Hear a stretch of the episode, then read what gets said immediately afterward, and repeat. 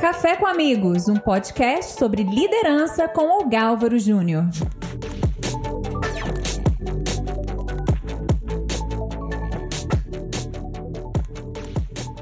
Eu sou o Gálvaro Júnior, nosso podcast de hoje sobre liderança. Estou recebendo aqui o Dr. Rodrigo Penha, ele que é cardiologista, médico né, na Universidade Federal de Uberlândia, membro da Sociedade Brasileira de Cardiologia, presidente da, da Regional de Cardiologia, enfim, currículo extenso e vasto. Seja bem-vindo. Muito obrigado, eu que agradeço, Gálvaro. É um prazer estar aqui. Então, é sempre muito bom quando a gente está falando de liderança, falar também sobre liderar nós mesmos, né? Na questão da saúde, das percepções, da importância da saúde do homem. E agora, quando a gente está no podcast do Café Mais Vai para Todo Mundo, também na vida das mulheres, né? Vamos falar sobre cardiologia, a importância da cardiologia na medicina de hoje. É, então, cardiologia, por que, que esse assunto chama a atenção, né?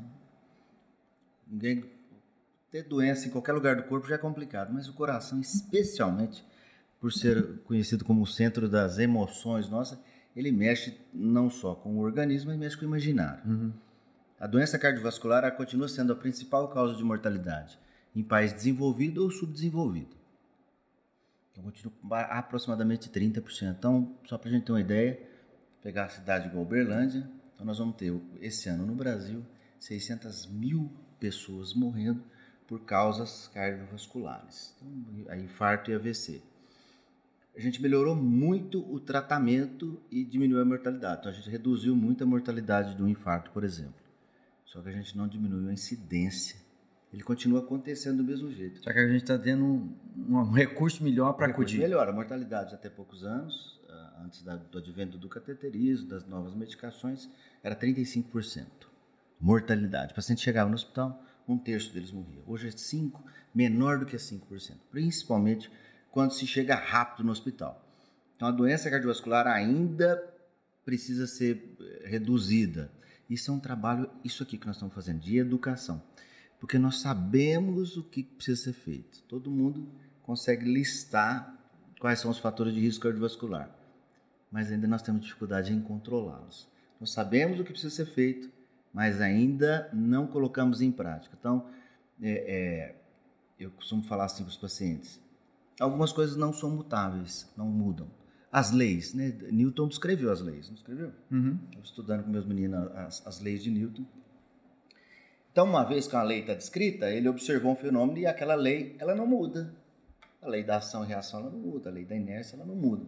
Você concorda comigo? E a natureza também tem algumas leis. Nosso organismo, ele tem algumas coisas que nos regem, que não adianta a gente querer mudar. Não vai funcionar não vai funcionar, porque é a natureza do homem. Então, o homem ele, ele, ele, ele é um ser que foi criado e ele a condição do organismo ele necessita de algumas coisas básicas, simples e não necessita de outras. Então, nós precisamos de ter uma alimentação equilibrada, né? Aí sem radicalismo nenhum. Precisamos de nos movimentar e precisamos de ter tranquilidade. Como... Dias corridos, falando de liderança, é, às vezes a gente tem a, o paradigma de que o líder é aquela, aquela pessoa sempre muito atarefada, é, agenda sempre muito cheia, com decisões extremamente difíceis. A gente sabe que liderança não é apenas esses altos cargos. Liderança tem a ver com influência, ou seja, eu sou líder dentro da minha família, ou seja, no ambiente que eu estou no meu escritório, na sociedade que eu estou inserida, na minha equipe de trabalho. E às vezes, imagina o seguinte: é impossível exercer isso com tranquilidade. e aí? É. Como é que encontra esse equilíbrio? É. Lá, o paciente, né? Que você deve lidar com pessoas de, de todas as faixas de liderança. Aí. Adoro, adoro falar desse assunto, porque isso é, meu, é, é a minha área, né? Encontrar pessoas estressadas o dia todo. Um líder, ele é muito agitado, ele não tem tempo para nada, ele tem mil atividades, quando ele é um mau líder. Né?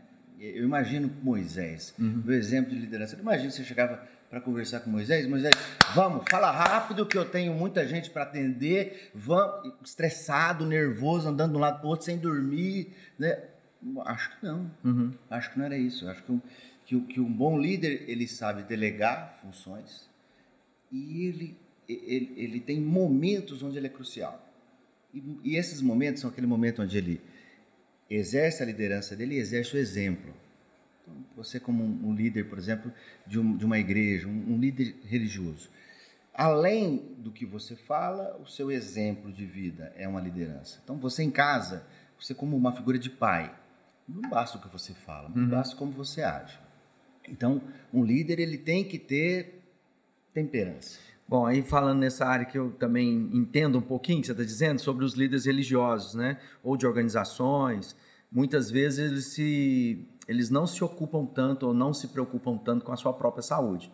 Você vê muitos pastores, líderes acima do peso, é, sofrendo de, de, muitos outros males que não precisavam. É, hoje pela manhã conversando com a, com a minha secretária, minha doméstica, né, e ela também muito ligada à igreja, a gente é o nosso papo de manhã onde onde eu me interajo com ela e aprendo coisas com ela e ela é, bem vivida, né, assim, bem do povo. E ela me contando, Rodrigo, essa semana três pastores da, da minha igreja e da igreja vizinha tiveram um infarto e tiveram um problema de saúde. Como pode? Por que, que isso está tão comum? E às vezes não são problemas de tabagismo. Nem, nem sempre, mas às vezes um, um certo outro descontrole fora de regra. Mas vamos lá. Então, em relação à liderança, então, eu acho que a pessoa, para ser um bom líder, ele tem que ser primeiro líder da sua própria vida e da sua própria saúde. Ele tem que ser dono dos seus atos. E eu falo assim, que o seu trabalho pode ser estressante. Acredito, sempre convivi, tive pastores na família, o trabalho é estressante. O trabalho de um médico que acorda várias vezes na semana, três horas da madrugada, e vai atender um infarto, a vida do paciente está na mão dele. Muitas vezes você perde esse paciente, esse paciente morre na sua mesa. O trabalho é extremamente estressante. Então, eu já realizei mais de 20 mil cateterismos e angioplastia. Meu trabalho é extremamente estressante. Presta atenção no que eu te falei. Meu trabalho é estressante, mas eu não sou uma pessoa estressada. Porque se eu for uma pessoa estressada, eu não vou conseguir ter Você frieza. é um bom profissional. Eu não vou conseguir ter frieza e tranquilidade para exercer o trabalho. Então, às vezes, o paciente está em parada cardíaca, eu tenho três, quatro médicos me ajudando, tenho um residente do meu lado, e eu vou falando as coisas que precisam ser feitas. Olha, eu vou precisar de 5 miligramas de adrenalina, eu vou precisar disso, faz agora, pega o tubo, nós vamos... Aí o residente fala assim, eu não estou... Eu, para mim, o residente fala para mim, eu achei que você estava brincando. Achei que você estivesse brincando quando você estava conversando. Como que pode? O paciente está numa parada cardíaca e você está com tanta tranquilidade. Eu falei, porque se eu não tiver tranquilidade como chefe da equipe, a equipe toda perde estrutura. Então você tem que ter. Quando você tem tranquilidade, você consegue exercer aquilo com mais naturalidade e melhor resultado. Então vamos lá. Você está falando assim, nós temos que fazer a diferença entre uma ocupação que produz um nível de estresse alto e eu ser uma pessoa estressada. Ou seja, duas coisas diferentes. O seu trabalho é estressante. Você, o estresse ele é o sal, ele é o tempero. Uhum. A ansiedade, ele é o tempero. Não podemos exagerar. Então, o estresse é claro que tem momentos onde o meu coração acelera, que eu falo assim, minha suprarrenal não tem mais uma gota de, de adrenalina porque foi tudo embora nesse exame. Então, eu me estresso ali durante o exame, durante o meu trabalho, mas você tem que ter um controle para que isso não venha para a sua vida pessoal. Você fechou? Fechou o consultório? Fech... Ali você faz a transição, onde você passa para a sua vida pessoal.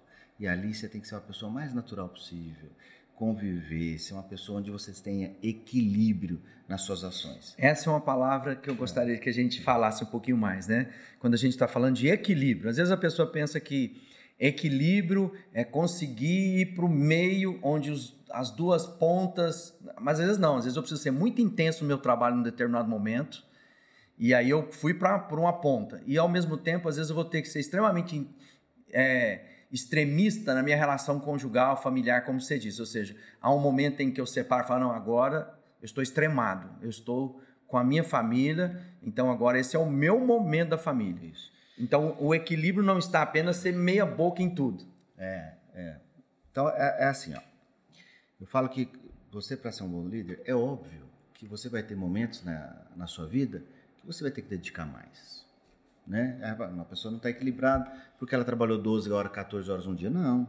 Numa entrega de, uma, um mestrado, uma tese, de um doutorado, a gente exagera, a gente passa do ponto de naturalidade. Mas como que isso tem que ser feito? Desde que você tenha controle, você tenha rédea sobre isso. Uhum. Então é óbvio que tem dias que eu começo a operar às 7 horas da manhã, 8 horas da noite eu estou operando. Né? É, mas, ah, então você não é uma pessoa equilibrada. Não. Isso está dentro da minha programação. Está dentro da minha programação como? Para aquele dia que eu fui operar durante 12 horas, eu acordei mais cedo e fiz uma atividade física de uma hora. Eu preparei meu organismo. Eu preparei mentalmente para que aquilo não seja desgastante, para que não estresse todo mundo.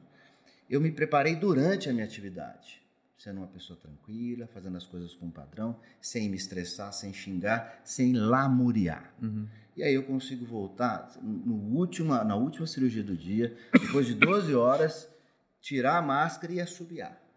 Então, assim, se você consegue assobiar no final do seu trabalho, significa que aquilo não te trouxe desgaste, mas aquilo te trouxe uma uhum. endorfina, te trouxe uma alegria boa, te trouxe uma satisfação pelo aquilo que você está fazendo. Né? Essa energia boa é óbvio que depois disso, programe um tempo para ter um descanso maior, para ter um convívio maior com a sua família. Ou seja, você está se permitindo, em algumas etapas da sua vida, um trabalho um pouco mais intenso para que você possa colher um, um, fruto ali. Então, eu me permito trabalhar às vezes até mais tarde, mas me permito duas ou três vezes no ano passar 15, 20 uhum. dias com a família, fora do país, é, é, usufruindo ali da, daquele período, daquela poupança de trabalho que eu fiz. Uhum. Agora, se eu fizer isso todos os dias, 365 dias por ano, isso não faz sentido, meu organismo não vai suportar e eu vou ter um negócio, presta bem atenção nisso. Cada vez você vai ouvir mais falar sobre isso. Burnout. É, eu. É burnout. Vamos fazer o seguinte: essa vai ser o tema do nosso próximo bloco e a gente volta daqui um pouquinho.